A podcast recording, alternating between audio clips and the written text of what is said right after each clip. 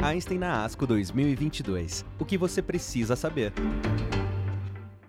Olá pessoal, meu nome é Guilherme Perini, sou médico hematologista no Hospital Israelita Albert Einstein e hoje a gente está aqui nesse podcast cobrindo os principais resultados em oncohematologia na ASCO. O ASCO não é um congresso que tem um, um grande ênfase em hematologia, mas tiveram alguns trabalhos que eu acho que merecem ser comentados.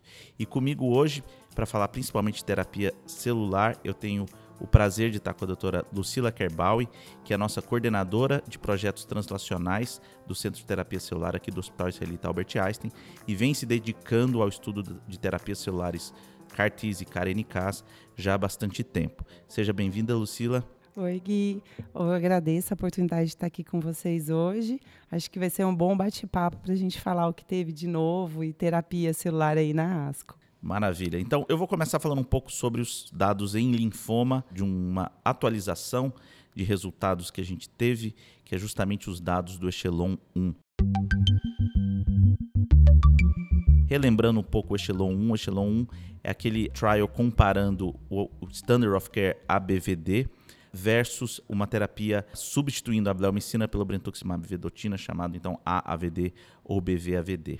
Esse estudo já tinha sido apresentado na plenária da ESH de 2018, mostrando uma diferença a favor de sobrevida livre de progressão para o braço do AAVD, em especial focando em pacientes com estadio 4 e alguns outros fatores de risco. A verdade é que esse trabalho gerou bastante discussão na época, porque não houve uma diferença de sobrevida global. Então a gente estava falando de uma terapia que seria muito mais cara, uma terapia que tinha um ganho relativamente pequeno de sobrevida livre de progressão, em torno aí de 7%, e não tinha diferença de sobrevida global. Com isso, houve muita discussão na comunidade hematológica sobre se isso seria um novo standard of care. Bom, o tempo passou e agora com o follow-up de seis anos, a gente teve uma atualização desses dados e pela primeira vez houve uma diferença de sobrevida global a favor do AAVD. Uma diminuição, uma redução do risco de morte de 41%. Isso é um dado bastante significativo, mas é, antes da gente falar, ficar muito impressionado, eu acho que vale a pena a gente falar dos números absolutos. A gente está falando de uma sobrevida global em seis anos de AAVD de 93,9% e do ABVD de 89,4%. Daí a gente sai de duas coisas inicialmente. Né? Primeiro, a vitória que é o tratamento do linfoma de Hodgkin nos últimos anos. A gente está falando em seis anos, pacientes que têm um tipo de câncer avançado, inclusive, tendo aí 90% de sobrevida global. Mas tiveram alguns dados que foram interessantes nesse estudo. Então, uma das grandes preocupações desse estudo era do que, que os pacientes estavam morrendo. O número de eventos de mortalidade foram muito pequenos. Cada braço tinha mais ou menos em torno de 660 pacientes e no braço do AVD a gente teve em torno de 40 óbitos e no braço do ABVD em torno de 60 óbitos. Então, é uma minoria dos pacientes com linfoma de Hodgkin que vai vir a falecer. E, infelizmente, a principal causa de mortalidade ainda continua sendo o linfoma de Hodgkin. Então, 32 desses 39 no AVD vieram a falecer por Hodgkin e 45 dos 64 no braço do ABVD. Mas tiveram alguns dados que eu achei interessante tiveram menos tumores, né, neoplasias secundárias, no braço do AAVD versus ABVD. E quando a gente estratifica isso em relação a serem tumores sólidos ou serem neoplasias hematológicas, o que a gente vê, na verdade, que do ponto de vista de tumores sólidos, isso foi mais ou menos igual. O que tiveram foram mais neoplasias hematológicas no, no braço do ABVD. Como que a gente interpreta isso? O paciente com ABVD ele vai precisar de mais terapias, provavelmente ele vai precisar de um transplante de consolidação. Com isso, ele tem um risco maior de neoplasia secundária. E um outro dado muito importante que eu achei interessante, muito bom para os pacientes, é o dado de fertilidade. Né? Então, não houve nenhum impacto em fertilidade, tanto do ABVD quanto do AVD, uh, mostrando que esses pacientes podem ser curados e depois seguirem com a sua vida normal, inclusive em relação à fertilidade. Então, eu acho que esse é um dado forte Pacientes hoje com linfoma de Hodgkin estádio 3 e 4 com acesso devem ser considerados para receber BVAVD, saindo da premissa de que existe um ganho em torno de 7 a 8% de sobrevida livre de progressão, mas também existe uma diferença em torno de 4%, mais um hazard ratio, uma diminuição de risco né, de 41% de sobrevida global. Sem que com isso você tenha a longo prazo complicações e com possível sinal de que você possa ter menos neoplasias hematológicas secundárias. Obviamente eu vou pedir a opinião da Lucila, o que você achou do Echelon 1, como você acha que isso impacta e como você levaria isso para a sua prática. Eu achei esse estudo muito importante. Quando a gente vê que a gente está conseguindo realmente tratar os pacientes com diagnóstico de linfoma de Hodgkin, trazendo aí uma taxa de sobrevida global em seis anos de 93,6%, isso foi um dado que me deixou muito impressionada.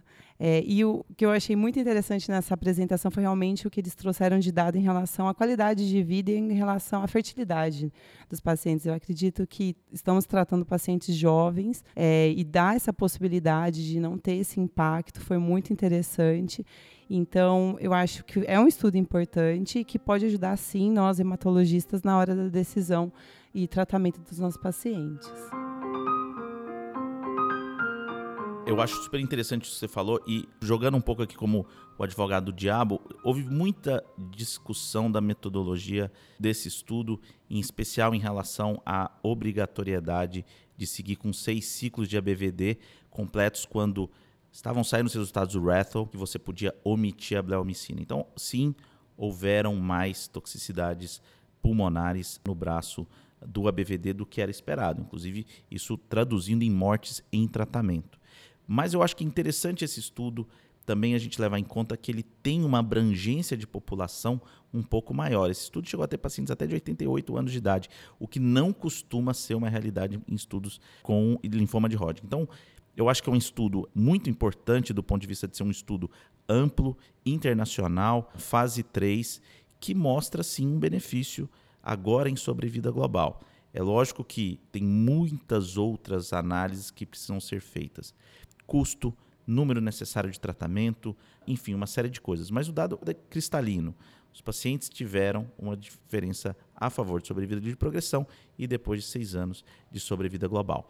Vai ter muito pano para manga nessa discussão, em especial em locais com restrição de gastos, como é o caso do Brasil. Mas não deixa de ser animador e, e muito satisfatório ver que pacientes com linfoma de Hodgkin estadio avançado, em seis anos, mais ou menos 95% ou 90% dos pacientes vão estar vivos. Bom, vamos passar para o segundo paper, e esse foi talvez o mais polêmico que a gente teve na ASCO. Eu preciso fazer um disclaimer: eu sou um dos autores do estudo, então, obviamente, eu tenho um olhar mais condescendente com o estudo clínico, mas de qualquer maneira, foi apresentado o SHINE. Né? Então, o SHINE é um estudo em pacientes com linfoma de células do manto sem tratamento, não elegíveis a transplante autólogo, que foram então randomizados para receber bendamustina com rituximab, que é o standard of care para esses pacientes nos Estados Unidos, ou bendamustina rituximab mais ibrutinib, seguido então de ibrutinib contínuo até progressão. Lembrando que os dois braços faziam também manutenção com rituximab. Bom, vamos às partes positivas que eu acho desse estudo. Então, realizar um estudo fase 3 em linfoma de células do manto é uma coisa extremamente incomum pela raridade da doença. Esse é um estudo internacional que recrutou 523 pacientes, é um número bastante significativo e que tem um follow-up muito longo, né? A mediana de follow-up desse estudo é de 85 e é um estudo que durou cerca de 10 anos. Ele foi desenhado em 2000 e 12 ele é apresentado em 2022. E, obviamente, houve um benefício a favor do braço que manteve essa terapia contínua. Né? Então, com um hazard ratio aí de 0,75 para morte ou progressão, um P bastante significativo, houve uma vantagem de receber ibrutinib contínuo até a progressão comparado com bendamustina e rituximab. Mas não houve uma diferença de sobrevida global. Então, por mais que se fosse esperado essa diferença de sobrevida livre de progressão, afinal de contas, um braço recebe uma terapia contínua, o benefício foi relativamente alto, foi em torno de dois anos e meio de diferença. Então, é um dado que eu acho que é muito importante uh, saber que existe um benefício de terapias-alvo em primeira linha, mas talvez o endpoint primário do estudo, que tenha sido sobrevida livre de progressão, não reflete o que a gente realmente gostaria, que era que esses pacientes tivessem uma diferença de sobrevida global. Isso não dava para saber quando esse estudo foi desenhado. Só para vocês terem uma ideia, o ibrutinib foi aprovado para manto em 2013 nos Estados Unidos, antes desse estudo ser escrito e ser iniciado. E, obviamente, esse estudo não tem força para responder a principal pergunta, que é: devo fazer bendamutina com rituximab mais ibrutinib ou devo fazer bendamutina com rituximab caso o paciente progrida, eu recebo ibrutinib? Essa é uma pergunta que vai ficar sem resposta. O que eu posso dar da minha opinião para vocês é vai ter paciente para os dois braços. Vai ter o paciente que não quer correr o risco da recaída, vai ter o paciente que não quer fazer uma terapia contínua e essa decisão vai ser compartilhada. Enfraquece um pouco esse argumento quando a gente vai para o lado das toxicidades. A gente sabe que o ibrutinib por ser um inibidor menos seletivo, vai ter um pouco mais de eventos adversos. E aí eu acho que talvez o que mais chame a nossa atenção seja principalmente a toxicidade cardiovascular, em especial fibrilação atrial, que chegou aí até um, um valor em torno de 14% no braço do ibrutinib. Como autor desse estudo, eu fico muito satisfeito de ter participado. Eu acho que a gente conseguiu fazer um, um, um esforço conjunto numa doença extremamente rara mas eu acho que, infelizmente, a pergunta atual hoje, esse estudo não responde. Por quê? Porque, muito provavelmente, em linfomas do manto, a gente vai deixar de utilizar a quimioterapia para migrar para as terapias-alvos mais precocemente. Então, a gente tem outros estudos correndo com novos inibidores de BTK, retirando a bendamustina, ou seja, fazendo só rituximab e ibrutinib. O cenário ainda é muito confuso, eu diria assim. Existem muitos dados para serem analisados, mas eu fico extremamente feliz de ter participado. Agora eu vou pedir para a Lucila fazer um pouco o papel do advogado do diabo. O que, que você achou desse estudo? Como você interpretaria isso na sua vida real? Que você falou, eu acho que é um estudo importante, um N muito grande, então não é um estudo para a gente desvalorizar, muito pelo contrário, trouxe informações importantes para a gente. É um estudo com segmento muito amplo, 85 meses, né? Então não é um estudo para a gente realmente não levar em consideração. Vocês, ainda mais como autores, né, participando, acredito que vocês realmente esperariam, né, ter aí uma diferença na sobrevida livre de progressão deixa a gente realmente com questionamento se realmente a gente está trazendo mais toxicidades. Agora, como você disse, com as drogas novas, com os novos inibidores de BTK, os novos estudos, talvez a gente vai ter resultados mais interessantes e já vai partir por algo novo. Ainda com o uso da bendamustina, que a gente sabe que associa também toxicidades ao tratamento, apesar de ter sido muito tempo, né, a terapia padrão. Eu acredito que para o futuro, talvez a gente já vai seguir com outros tratamentos, né? Mas não deixa de ser um estudo importante. Eu quero valorizar, acho que tem que ser aplaudido. Então, parabéns, Guilherme. A gente sabe de todas as dificuldades que a gente tem no Brasil. Não colocamos pacientes só que têm condição de convênio, foram pacientes do SUS colocados nesse estudo, com um segmento amplo, é, em que a gente sabe, a gente que faz parte de estudo clínico, a, a exigência né, em relação ao envio de amostras, acompanhamento de paciente. Então, assim, eu quero te parabenizar. A gente ficou muito orgulhoso de você ter feito parte desse estudo e estar tá aí como autor no artigo da New England. E parabéns, eu acho que é um estudo importante que, queira ou não, a gente tem agora uma resposta e a gente pode confiar muito nesses dados. Então, eu fico muito feliz e parabéns mesmo. Muito obrigado pelas palavras. É, eu acho que, só para terminar, acho que são algumas mensagens que eu, que eu gostaria de deixar em relação a esse estudo. Mediana de idade nesse estudo é de 71 anos de idade. Manto era uma doença que a gente esperava que os pacientes vivessem aí 4, 5 anos.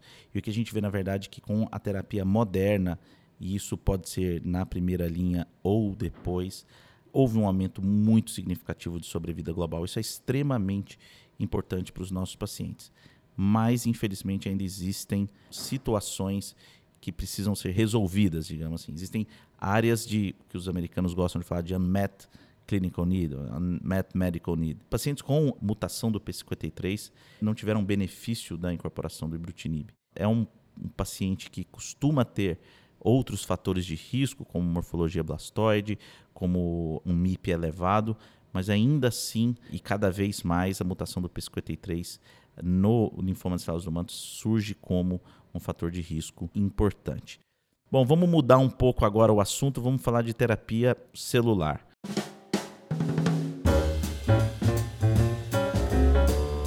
Sila, você que tem um foco muito grande em terapia celular e que tem um conhecimento muito grande nisso, eu queria que você comentasse o que te chamou a atenção na ASCO de 2022. Eu acho que, primeiramente, eu gostaria de falar dos estudos que envolveram o tratamento com as células CAR-T contra o alvo BCMA, para mieloma múltiplo. Eu quero focar nesse porque hoje a gente teve uma vitória aqui no Brasil, então a gente tem aprovado já para a Anvisa o Ciltacel, que está em fase de precificação, então ainda não está disponível, mas já está aprovado por a nossa agência reguladora. Então o que, que seria o Ciltacel? Né? Ele é um CAR de segunda geração que é, tem como alvo o BCMA e essa aprovação da Anvisa, assim como a aprovação pelo FDA, partiu do estudo Cartitude 1. Então, a gente teve na ASCO a atualização do estudo Cartitude 1. O estudo Cartitude 1 foi, então, um estudo fase 2 para pacientes com mieloma múltiplo progressivo, que tivessem feito pelo menos três linhas de tratamento prévio, ou que tivessem sido duplo refratários, e que tivessem recebido necessariamente drogas anti-CD38, drogas imunomoduladoras e inibidores de proteossoma. Nesse estudo, a gente observa uma mediana de linhas de tratamento de seis, alguns pacientes até com 18 linhas de tratamento. E dos 97 pacientes tratados, a gente teve então um segmento de 28 meses. Então foram aí 27,7 meses, né? Um segmento muito amplo. que a gente observa que a taxa de resposta foi de 98%. Então a gente está curando esses pacientes, sendo que 92% desses pacientes tiveram resposta completa estrita e dos 61 pacientes em que foi possível avaliar a doença residual mínima, 91,8% mantinha-se em doença residual mínima negativa nessa mediana de 28 meses. Então, foi um estudo, assim, uma atualização muito bonita. A gente vê que realmente a gente está tratando os pacientes e que agora, aqui no Brasil, a gente vai poder tratar os pacientes tanto com esse CAR comercial e também com os estudos que a gente está fazendo parte, né? Como Cartitude 5. Ainda com esse CAR, a gente também teve é, dois estudos apresentados, então seria agora o Cartitude 2, que foram apresentados, tanto a corte A quanto a corte B. A Cucartitude 2 também é um estudo fase 2, multicêntrico, mas aí estaria nesse contexto pacientes com mieloma múltiplo refratários ou recidivados após tratamentos iniciais. Então, estariam aqui os pacientes até três linhas de tratamento, trazendo então a terapêutica com, com as células CAR-T mais precocemente. No Cartitude 2, a corte A, então, eram pacientes que fizessem o Ciltacel, mas eram pacientes com mieloma múltiplo progressivo, refratário a três linhas de tratamento, que tivessem recebido lenalidomida. Foram 20 pacientes com follow-up de 17,1 meses, e o que a gente pôde observar foi uma taxa de resposta de 95%, sendo que 85% com resposta completa estrita e mais de 90% desses pacientes mantinham a resposta com um follow-up de 12 meses. Então, mostrando também é, a manutenção da resposta ao longo do tempo e que todos os pacientes em que foi possível avaliar a doença residual mínima, todos os pacientes estavam com a doença residual mínima negativa. Só que a gente tem que lembrar em toxicidades, né? Quando a gente fala de terapêutica com células CAR-T, a gente vai ter, primeiramente, a síndrome de liberação de citocinas, seguida daí da, do ICANS, que seria a neurotoxicidade relacionada às células é, imunoefetoras. Então, assim, 95% dos pacientes tiveram. Então, assim, há uma complicação que, tratando os pacientes aqui no Brasil, a gente sabe que eles vão ter. Então, 95% dos pacientes tiveram síndrome de liberação de citocinas, só que, felizmente, 10% tiveram grau 3 ou mais. Por isso que a Janssen está selecionando bem os centros para fazer o uso dessa terapêutica. Então, tem, os centros são selecionados, vão ter aí alguns centros em que os pacientes vão ser referenciados, justamente porque a gente vai ter que saber manejar muito bem essas toxicidades, né? Em relação a os pacientes com AI que tiveram neurotoxicidade, felizmente só três pacientes tiveram e foram graus mais baixos. E em relação ao cartitude 2, aí agora o corte B, seriam pacientes também que tivessem recaída precoce e que já tivessem recebido inibidor de proteasomas ou drogas imunomoduladoras, aí eles consideraram os pacientes que tivessem um tempo de 12 meses de recaída ou de refratariedade da terapêutica inicial ou com 12 meses do transplante de medula óssea autólogo. Também foi um estudo com ele ainda pequeno, eles ainda vão trazer muitas atualizações, 19 pacientes com follow-up de 13,4 meses, mas a gente teve aí uma taxa de resposta de 100%. Então, todos esses pacientes responderam, 90% de resposta completa e vários pacientes, quase 95% com DRM negativa. Então, esses foram os estudos em relação ao Ciltacel. Acho que é interessante a gente mostrar os dados de vida real com outro cara anti-BCMA, que depois eu até vou pedir para você falar um pouquinho do dado de vida real para linfoma, né, que a gente teve também, mas o dado de vida real com o IDCEL é uma, um outro CAR-T contra o BCMA que está aprovado nos Estados Unidos, o FDA já aprovou, então eles compararam os dados de pacientes que foram tratados comercialmente com os dados do CARMA, que foi o estudo fase 2 que fez com que tivesse aprovação desse CAR nos Estados Unidos. Então, foi um ENIA grande, 196 pacientes avaliados contra 128 do estudo CARMA.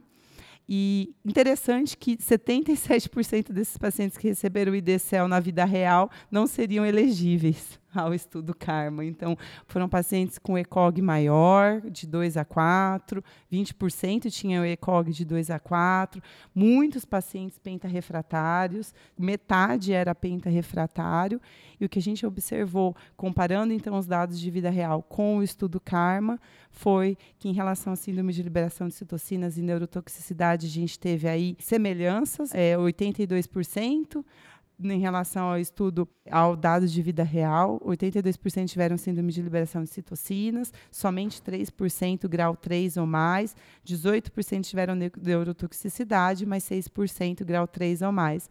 E em relação à resposta, que é o que a gente queria ver muito, né?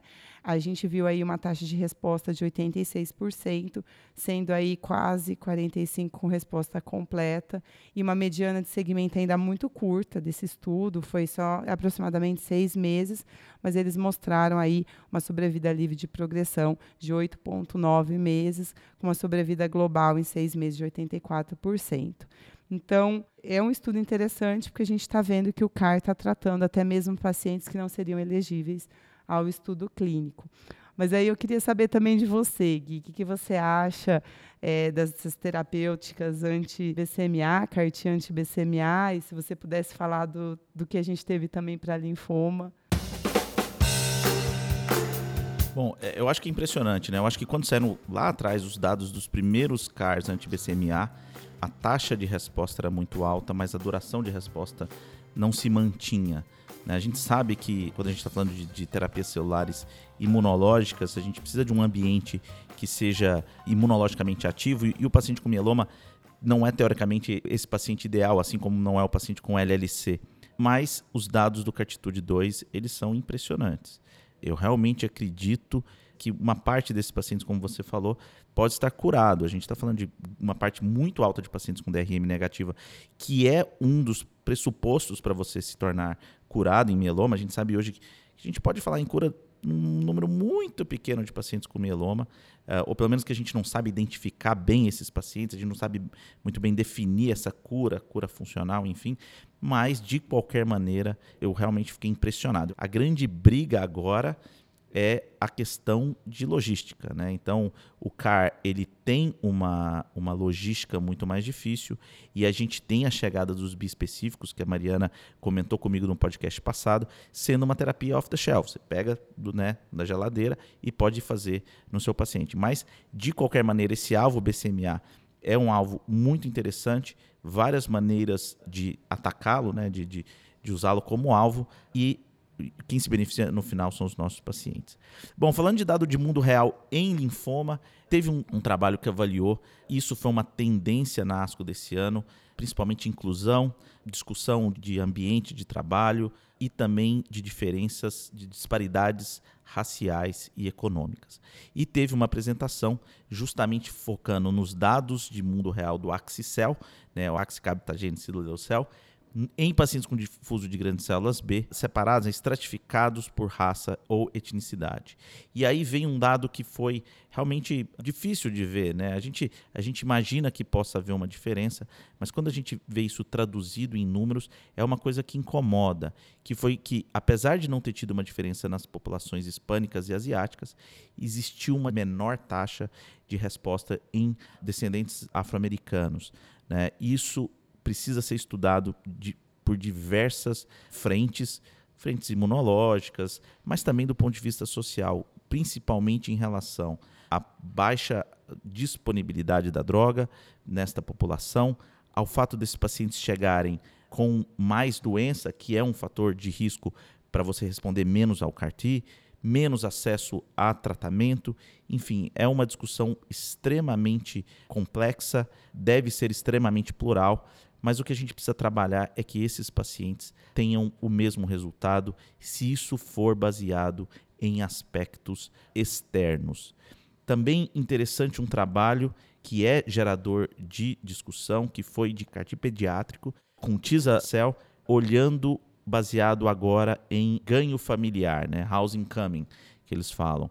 E aí, apesar das taxas de resposta serem as mesmas, a taxa de recaída foi maior em crianças que vinham de regiões mais desfavorecidas. Também incomoda a gente ver esses dados. É muito triste a gente pensar que, mesmo para terapias de ponta, esses dados possam impactar. E, obviamente, isso precisa ser estudado. De novo, o que a gente precisa ver aqui, se a gente está falando de dados biológicos, se a gente está falando de dados sociais, mas o mais provável, como eu falei para vocês, é que isso seja plural, seja tanto dados biológicos quanto os dados sociais e que a gente precisa melhorar isso para os nossos pacientes. Não, com certeza. E eu é, fiquei assim feliz de uma certa forma de ver esses estudos, porque justamente no Ash do ano passado, né, quando o Luke estava apresentando na plenária o resultado do Zuma 7 com o Axicel, ele foi muito pontuado isso. Em nenhum momento ele estava realmente mostrando o impacto de etnias naquele resultado daquele estudo fase 3, com N enorme. E eu achei legal agora ver a preocupação e trazer esses dados, né? Porque a gente sabe que existe diferença, a gente observa isso. Aqui no Brasil, ainda que a gente vê uma disparidade muito grande, a gente que está no sistema público e também trabalhando no sistema privado, a gente consegue perceber a dificuldade que é em relação à parte econômica, né? E eu acho extremamente importante trazer essa visão para as novas drogas, para os novos produtos, porque é algo que a gente tem que trabalhar em paralelo.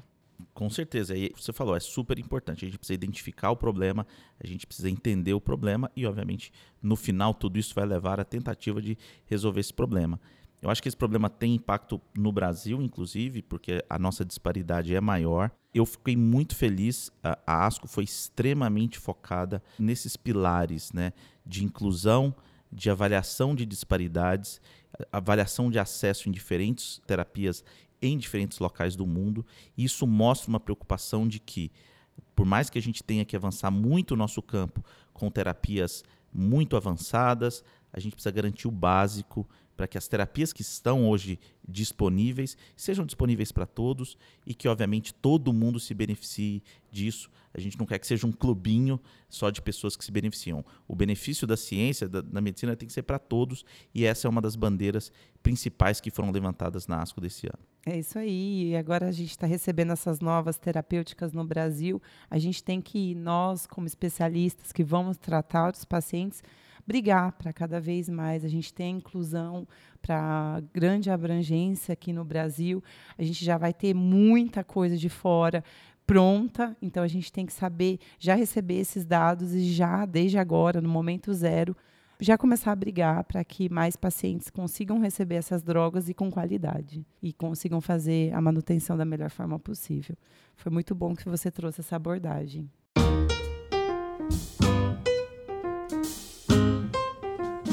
Bom, para terminar, uh, eu acho que vale a pena a gente falar, por mais que pareçam longe essas terapias, a gente tem estudos clínicos abertos inclusive um Cartitude. A Lucila é uma das pesquisadoras. Se alguém quiser ter mais alguma informação para encaminhar algum paciente, o e-mail é lucila.kerbauer.einstein.br e ela com certeza vai ter o maior prazer de estar falando com vocês e recebendo esses pacientes. Com certeza. E eu agradeço a oportunidade de estar aqui com vocês hoje. Estou à disposição. Qualquer dúvida, vocês têm aí o meu e-mail. E eu espero incluir bastante paciente nesse estudo. Então, para mais detalhes, para o que for necessário, a gente está aqui esperando o e-mail de vocês. Muito obrigado, pessoal. Muito obrigado, Lucila. Obrigada. Einstein na ASCO 2022. O que você precisa saber. Acompanhe também os outros episódios. Até mais!